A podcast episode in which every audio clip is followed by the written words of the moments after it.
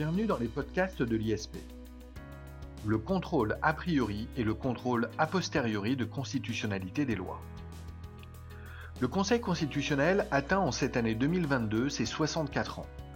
Organe original dans le paysage politique français occupant le titre 7 de la Constitution, juste avant l'autorité judiciaire d'ailleurs, le Conseil constitutionnel s'est progressivement transformé. Historiquement chien de garde de l'exécutif, selon la formule de Michel Debré, ayant principalement en charge de veiller au respect des règles du parlementarisme rationalisé et de juger des élections, le Conseil constitutionnel a opéré une mue spectaculaire. Il s'est installé en gardien des droits et libertés face à la loi, au prix d'un coup d'état de droit, pour reprendre la formule d'Otto Sersman. La révision du 23 juillet 2008, en créant la QPC, n'aurait dès lors fait que renforcer le contrôle sur les lois en permettant aux justiciables de pouvoir contester directement la constitutionnalité des lois. En somme, il existerait deux contrôles, finalement assez proches, le contrôle a priori et le contrôle a posteriori. Mais sont-ils si proches que cela? Ont-ils réellement le même objet? Pour répondre à ces questions, j'ai le plaisir de recevoir aujourd'hui Grégory Portet, professeur de droit public au sein de l'ISP. Grégory Portet, bonjour. Bonjour Jacob Bérébi. Grégory Portet. C'est toujours un plaisir que de vous voir participer au podcast de l'ISP. Je vous en remercie. Commençons donc avec euh, nos interrogations sur ces contrôles de constitutionnalité des lois. Euh, commençons par une question relativement simple, Grégory Portet. Qui peut saisir le Conseil constitutionnel et quelle différence de positionnement peut-on y voir? Je dirais que c'est assez simple finalement. Euh, la saisine dans le cadre du contrôle a priori, on la présente, et à juste titre, comme étant une saisine restreinte, une saisine qui est réservée à l'autorité politique de manière générale. Ça veut dire, et on apprend ça euh, depuis euh, sa première année de faculté de droit, que peuvent saisir le Conseil constitutionnel le président de la République, dont il ne faut pas oublier qu'il est après tout un gardien de la Constitution, le président de l'Assemblée nationale et le président du Sénat, le Premier ministre, et puis, depuis la révision constitutionnelle euh, de 1974, 60 euh, députés ou 60 sénateurs. Ce qui veut dire que, avec cette révision de 1974, l'opposition, si elle s'y croit fondée, peut décider de contester la constitutionnalité d'une loi.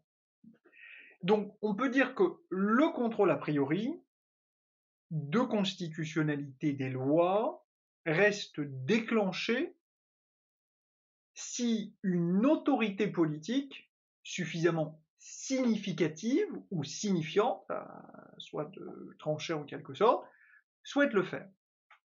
Et on a parfois eu ce sentiment, justement, que ce contrôle, a priori, parce qu'il est concentré entre les mains du politique, il n'était pas suffisant. Permettez-moi de prendre un exemple. Euh, lorsque euh, on a voté l'état d'urgence, je parle de l'état d'urgence sécuritaire, son déclenchement, sa prolongation, sa modification, toute la séquence 2015-2017, il n'y a eu, pour ainsi dire, personne pour saisir le Conseil constitutionnel, alors même que des atteintes extrêmement importantes étaient réalisées à nos droits et libertés. Ou, là encore, peut-être de manière tout aussi significative, si on remonte avant même l'existence de la QPC, la loi Guesso, qui euh, est venu en 1990 euh, réprimer les propos euh, négationnistes, eh bien, n'a pas fait l'objet d'un contrôle a priori de constitutionnalité.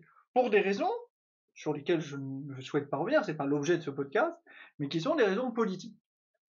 Alors que le contrôle a posteriori, lui, peut être déclenché n'importe quel justiciable. Alors, je crois que c'est assez important d'insister, et on le fait régulièrement, sur cette opposition euh, justiciable citoyen ou politique, euh, trois mots qui sont assez différents. D'abord, justiciable et citoyen. C'est pas la même chose parce qu'on comprend bien que l'étranger est injusticiable, mais il n'est pas un citoyen. Et l'étranger peut provoquer la QPC. Et donc, se prémunir de ses droits. Et, on comprend ici tout l'intérêt.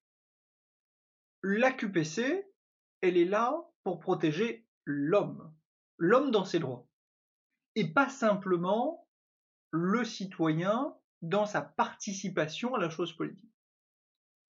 Mais justiciable et politique, une autre distinction. Il faut bien voir que il faut être injusticiable à l'occasion d'un procès, sous toutes les limites euh, qui peuvent euh, euh, ici être soulevées. On ne peut pas soulever de QPC devant une cour d'assises, mais ce sera devant l'instruction. On ne peut pas soulever de QPC devant le tribunal des conflits, etc. très bien. Mais ce qu'il faut comprendre, c'est la qualité de justiciable qui est prise en compte. Mais cela ne signifie pas que le politique étant saisi par le droit, une QPC ne puisse pas être soulevée par un politique. Si je veux être plus précis encore, eh bien, je peux être député, être mis en cause en justice et soulever une QPC.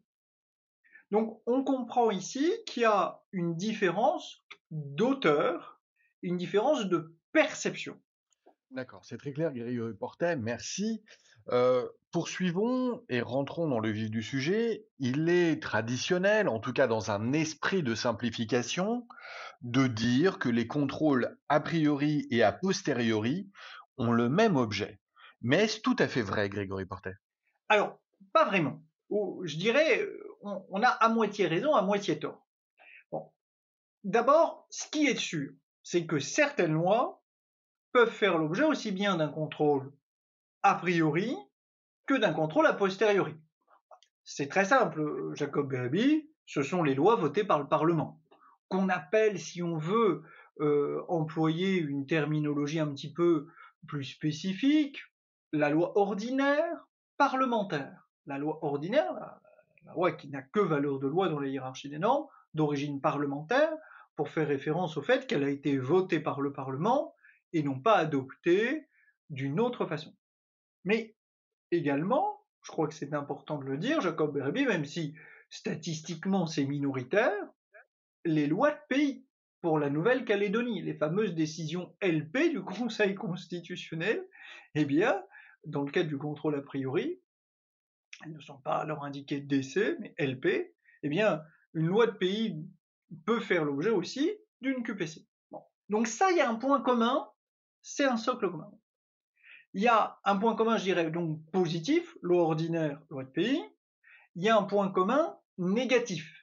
Il y a des lois qui s'appellent lois, mais qui ne peuvent faire l'objet ni d'un contrôle a priori, ni d'une QPC. Donc, ce point de vue-là, on peut dire que le contrôle a priori et a posteriori a une autre base commune. Je fais référence ici aux lois référendaires, les lois référendaires ne peuvent pas faire l'objet d'un contrôle a priori, car elles sont l'expression directe de la souveraineté nationale. Et une fois qu'on a compris cette formule-là, on comprend que le Conseil constitutionnel en est déduit qu'elle ne puisse pas non plus faire l'objet d'un contrôle a posteriori. Dans le même sens, les lois constitutionnelles, qui sont des lois bien sûr, eh bien, ces lois constitutionnelles ne peuvent pas faire l'objet d'un contrôle a priori, et ne peuvent pas non plus faire l'objet d'un contrôle a posteriori.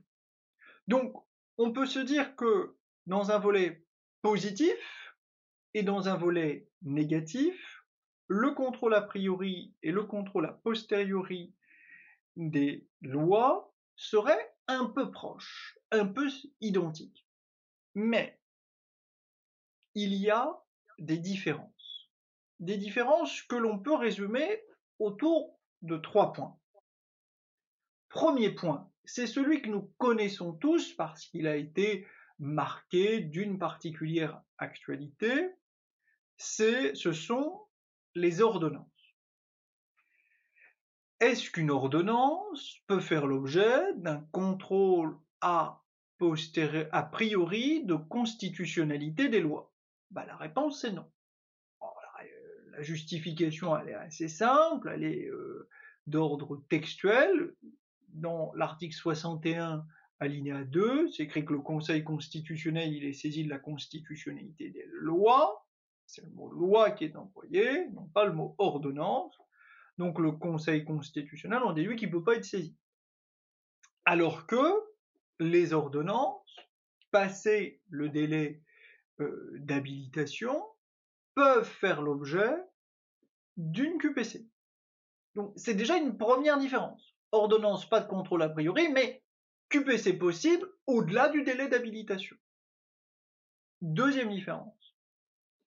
Les interprétations de la loi. Bah, là, Jacob Berby, euh, l'adorateur que vous êtes de, la Cour de cassation, sait bien que euh, eh l'interprétation s'incorpore à la loi et à la valeur de loi. Alors, dans le contrôle a priori, il n'est pas possible de soulever l'interprétation de la loi, puisque, par définition même, cette loi n'a pas encore été interprétée. Elle est une. C'est du bon sens. Voilà. Donc là, on comprend, et du coup, en, revanche, l'interprétation de la loi, quand elle a été donnée, bah, elle peut être contestée à l'occasion d'une QPC.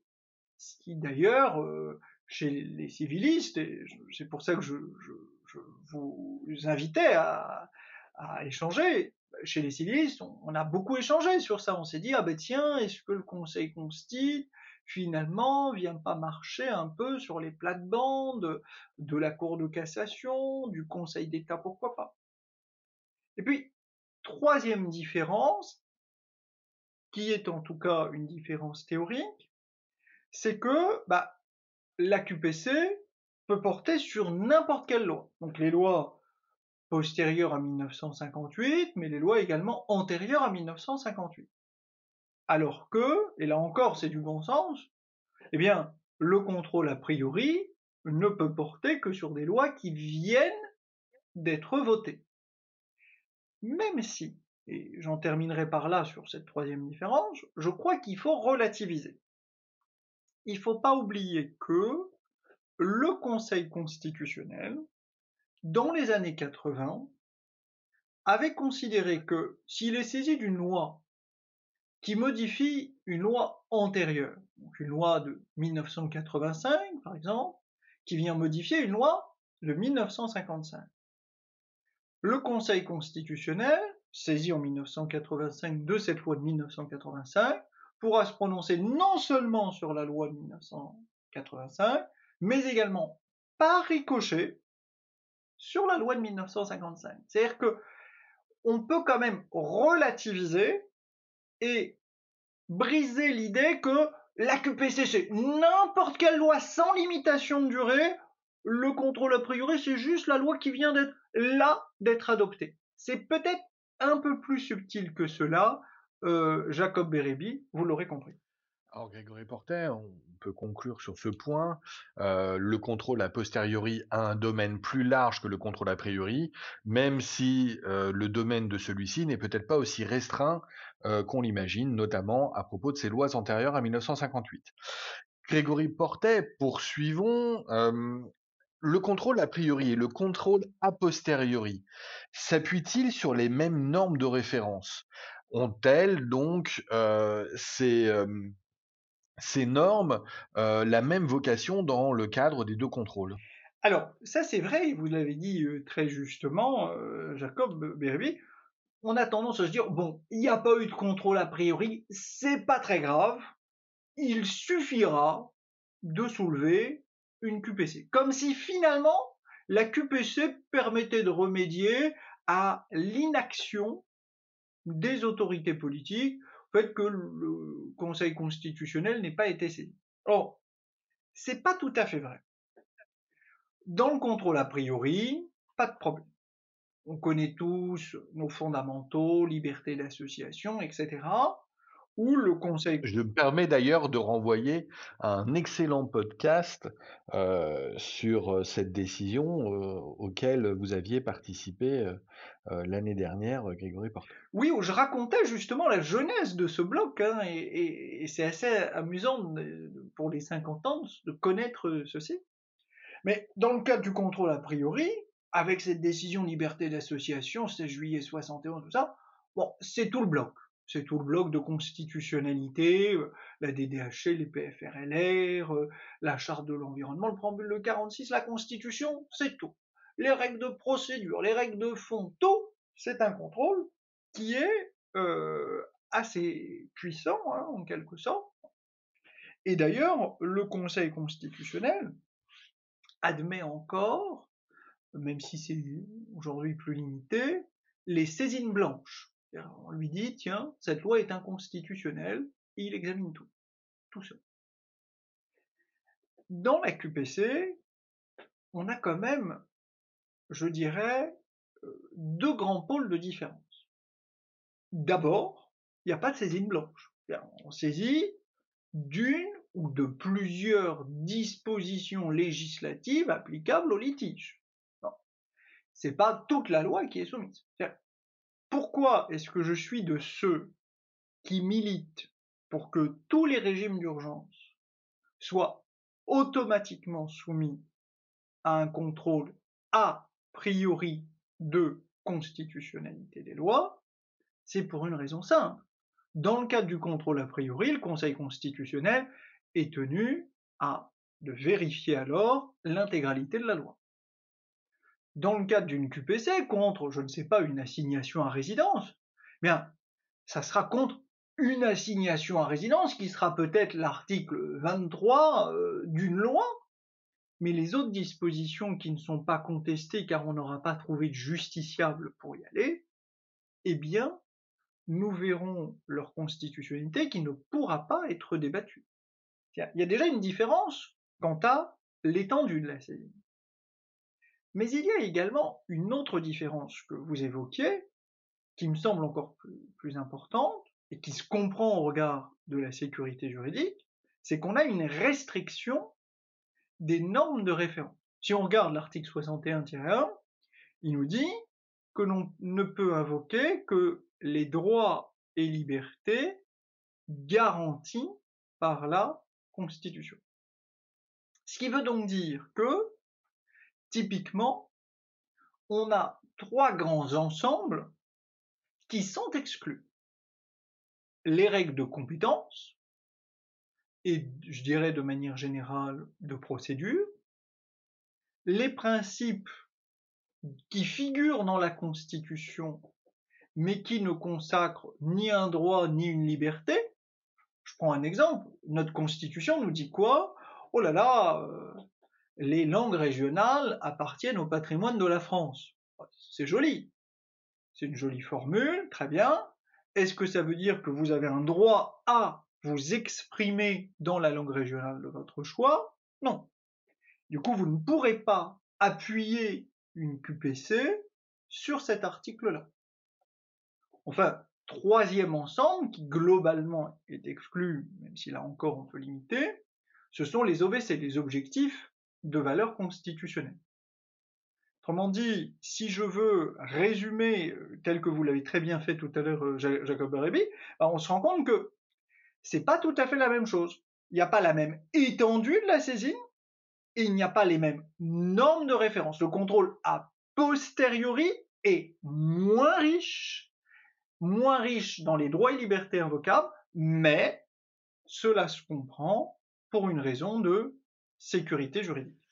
Grégory Portet, poursuivons euh, dans notre optique de faire les points communs et d'envisager les points de différenciation entre le contrôle a priori et le contrôle a posteriori pardon, de constitutionnalité des lois. Euh, qui est en charge de défendre la constitutionnalité des lois? En clair, et pardonnez euh, peut-être encore une fois le propos simpliste, mais qui est l'avocat de la loi dans ces contrôles?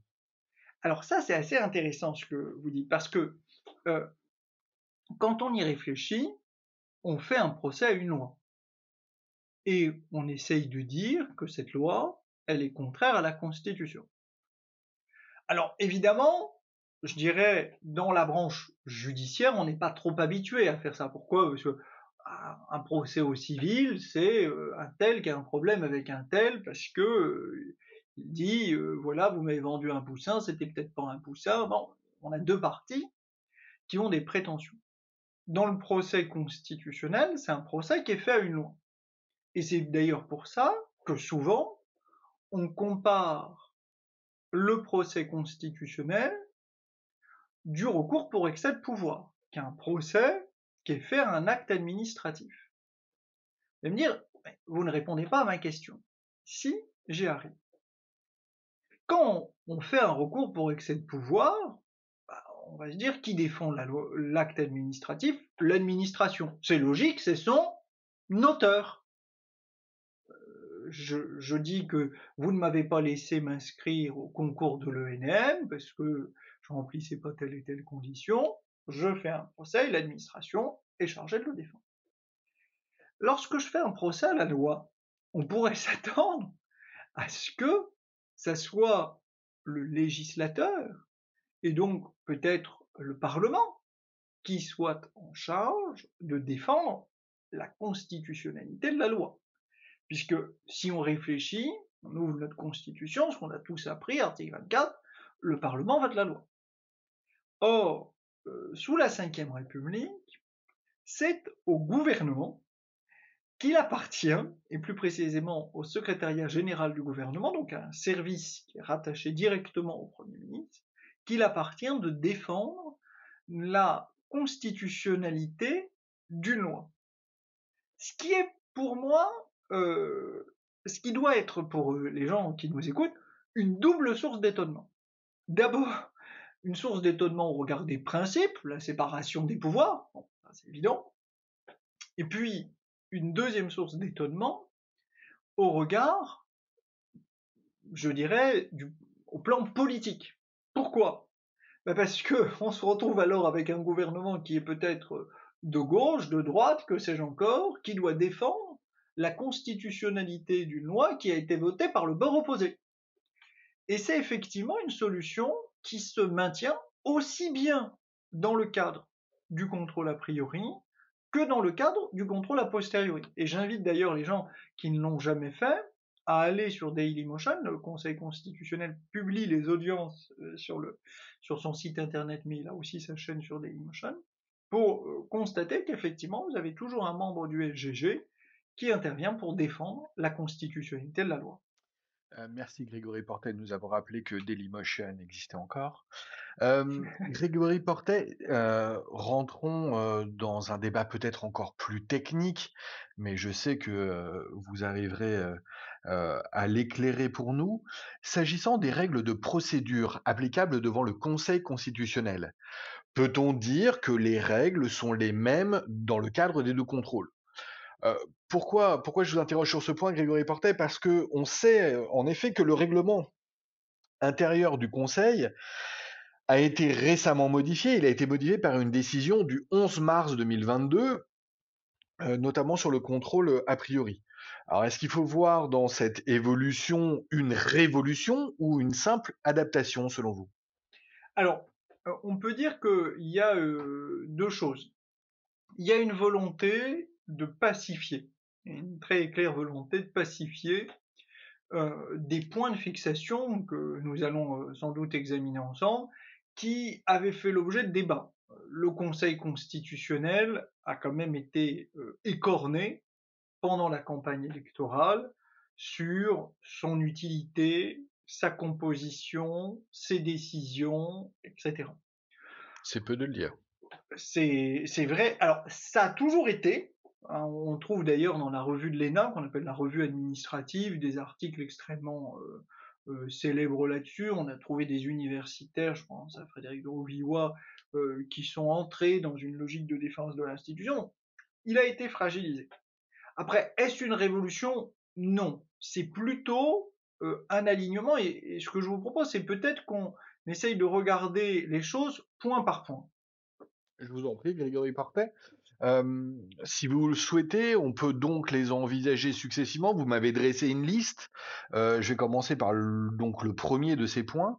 Euh, sous l'angle de la publicité, tout d'abord, ces contrôles sont-ils identiques, seulement semblables, différents Alors, ça c'est assez intéressant parce que il faut distinguer quand on parle de publicité plusieurs choses. La publicité de la saisine, le fait de savoir que le Conseil constitutionnel est saisi, et la publicité de l'audience. Alors, la publicité de la saisine, tout d'abord. Vous allez me dire, Jacob Berébi, à quoi ça sert de savoir que le Conseil constitutionnel est saisi de la constitutionnalité de telle loi En fait, euh, ça, a une très grande utilité. Parce que savoir que le Conseil constitutionnel est saisi de la validité de telle disposition, ça va vous permettre éventuellement d'adresser un mémoire spontanément au Conseil constitutionnel pour dire, ben voilà, euh, cette loi euh, me semble en effet inconstitutionnelle pour telle ou telle raison.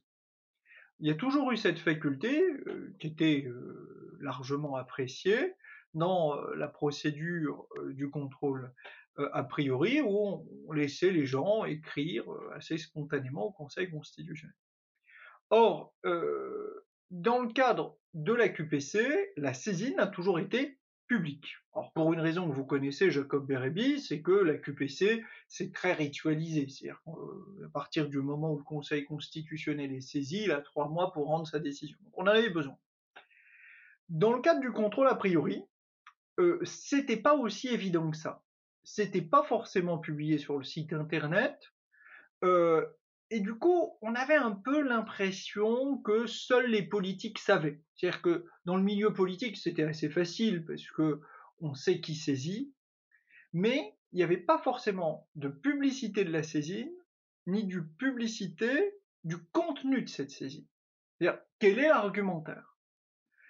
Le règlement intérieur du 11 mars 2022 euh, permet d'aligner cette publicité. Et on peut dire que de ce point de vue-là, c'est une réforme qui est bienvenue et qui est une réforme en alignement. Ensuite, sur la publicité de l'audience. Alors, les audiences de QPC, et je le sais, euh, je vais tout d'un coup permettre la résurrection Dailymotion, car euh, tout le monde va désormais y passer régulièrement, les audiences de QPC sont publiques. On peut aller au Conseil constitutionnel, réserver sa place, bon, ok. On peut le suivre en direct, on peut voir le replay sur Dailymotion. Très bien. Pour le contrôle a priori, là, on n'a toujours pas d'alignement. C'est-à-dire que dans le cadre du contrôle a priori, il n'y a pas d'audience publique. Alors, on va bien voir un petit peu euh, si on va euh, avoir un peu de vidéo désormais, puisque ce règlement intérieur va entrer en vigueur en juillet. Euh, donc, n'a pas pleinement produit ses effets, il y a un certain nombre de flous, mais en tout cas, on n'a pas un parfait alignement sur la dimension de la publicité euh, de l'audience Jacob Bérébu. Euh, Grégory Portet, sous l'angle du contradictoire, maintenant, euh, peut-on dire que les deux contrôles sont réalisés de la même façon? Alors, le contradictoire, c'est l'échange des pièces. Euh, quand on est dans la QPC, il n'y a jamais eu de difficulté. Pourquoi? Parce que je vais dire, oh ben voilà, c'est pas normal, euh, je ne sais pas, si je prends un exemple, l'installation des antennes de téléphonie mobile euh, ou des antennes électriques sur un terrain, ce sont des servitudes qui ne sont pas indemnisées, c'est contraire à la Constitution, droit de propriété, paf paf, je fais valoir mon argument je reçois l'argumentaire en réponse, il y aura une audience, le contradictoire est à nouveau appliqué, bref, tout est soumis parfaitement au contradictoire. Dans le cadre euh, du contrôle a priori, on avait quand même un peu le sentiment qu'il y avait un problème au regard du contradictoire, de l'égalité des armes, etc. Permettez-moi de rappeler comment ça se passait avant le 11 mars 2022 et comment ça a vocation à se passer après le 11 mars 2022. la loi fait l'objet d'un contrôle a priori, et imaginons 60 députés ou 60 sénateurs qui soutiennent que cette loi est inconstitutionnelle. Le secrétariat général du gouvernement était appelé à, au Conseil constitutionnel et pouvait s'entretenir avec les membres du Conseil constitutionnel. Il, s'y retrouvait systématiquement d'ailleurs, hein, pour débattre, expliquer, faire comprendre. En revanche, les membres du Parlement ne pouvaient pas être entendus.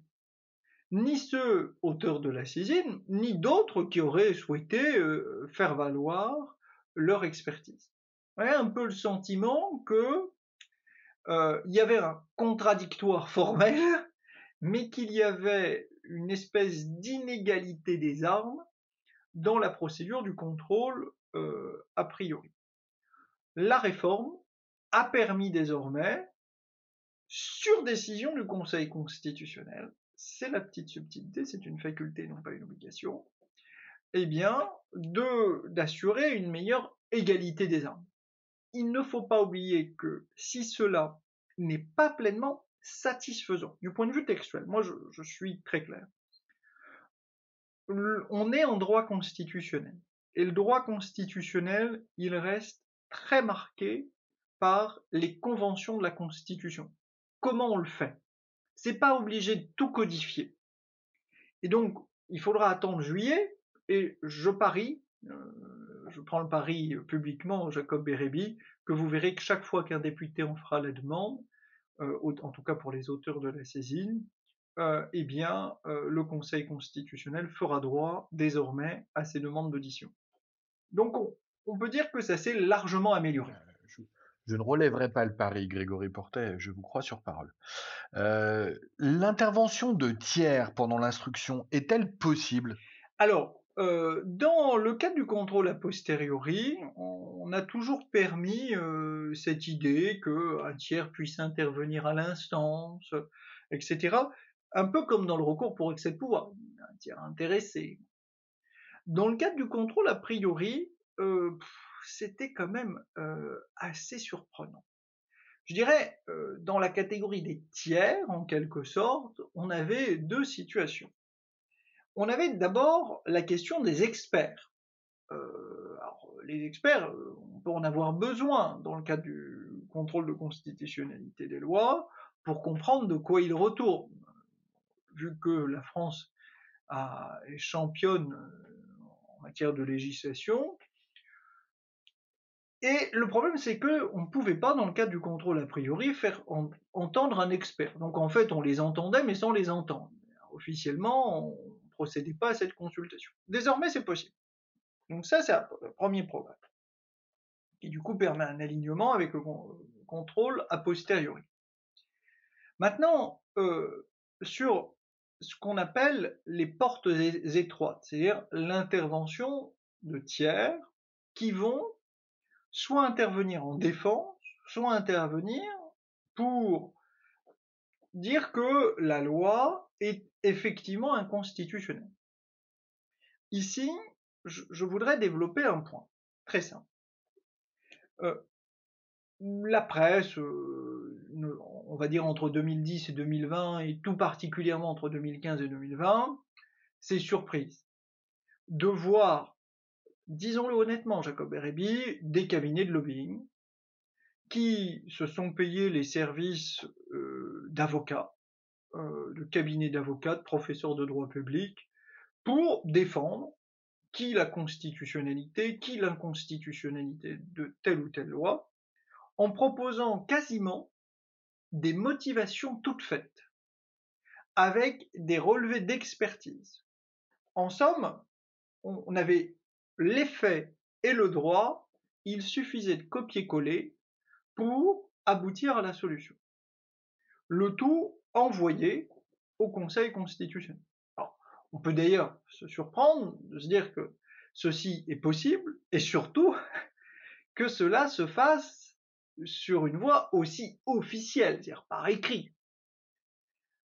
Le fait est que, aujourd'hui, le Conseil constitutionnel a souhaité clarifier les choses. Oui, c'est possible, tout le monde peu ou prou, est susceptible de faire parvenir son analyse au Conseil constitutionnel pour animer en quelque sorte ce débat.